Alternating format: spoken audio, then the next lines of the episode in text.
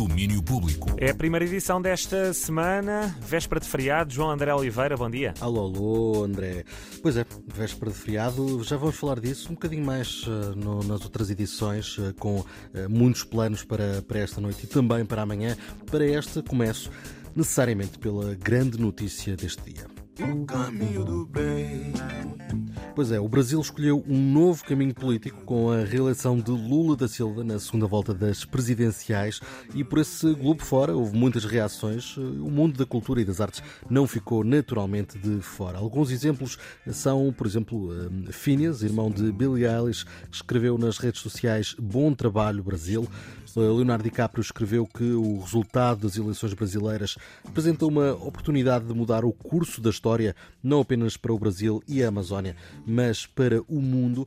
E também houve reações de dois homens com ligações espaciais. George Takei deixou uma mensagem interna ao dizer eles derrotaram o extremismo e o fascismo no Brasil, vamos fazê-lo na América. E Mark Hamill escreveu parabéns ao recém-eleito presidente do Brasil, Lula da Silva.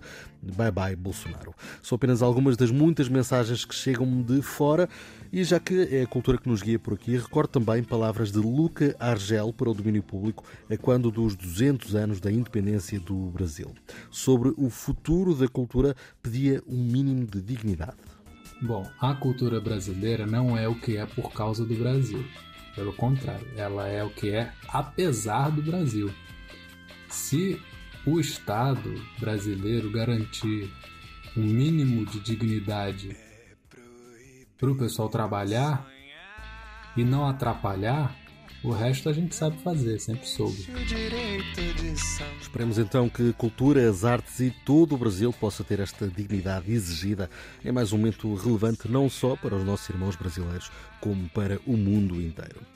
Ora, também temos más notícias a vir do fim de semana com duas perdas no mundo da música.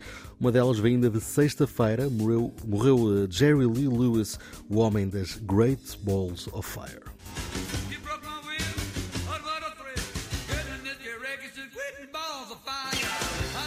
O músico tinha 87 anos e uma longa carreira que começou nos anos 50 e que contou com muita controvérsia, nomeadamente à conta do casamento com Mira Gale Brown, de apenas 13 anos, em 1958.